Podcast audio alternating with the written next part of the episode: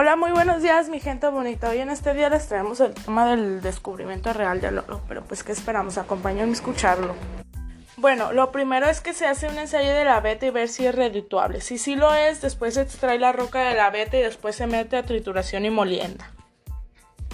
Ya que se saca de la molienda, se mete a un ensayo de recuperación para saber qué procesos hay que darles. Una vez teniendo el estudio de recuperación que puede ser construcción, flotación y exhibición, por si anulación o agitación, se extraen los concentrados. Esos concentrados se funden, ya que están fundidos les sale un metal que es llamado dore, que es de las alaciones de varios metales. Después de que salga el dore se mete el ácido para que se puedan separar los metales que tienen. Ya después empieza a sacar el oro o la plata. Con el ácido que se les echa uno puede darse cuenta qué es lo que trae la piedra. Bueno, esta información es cuando viene el oro aliado con metales, pero cuando el oro viene libre nada más es concentrar y fundir. Muchas gracias, es todo por el día de hoy.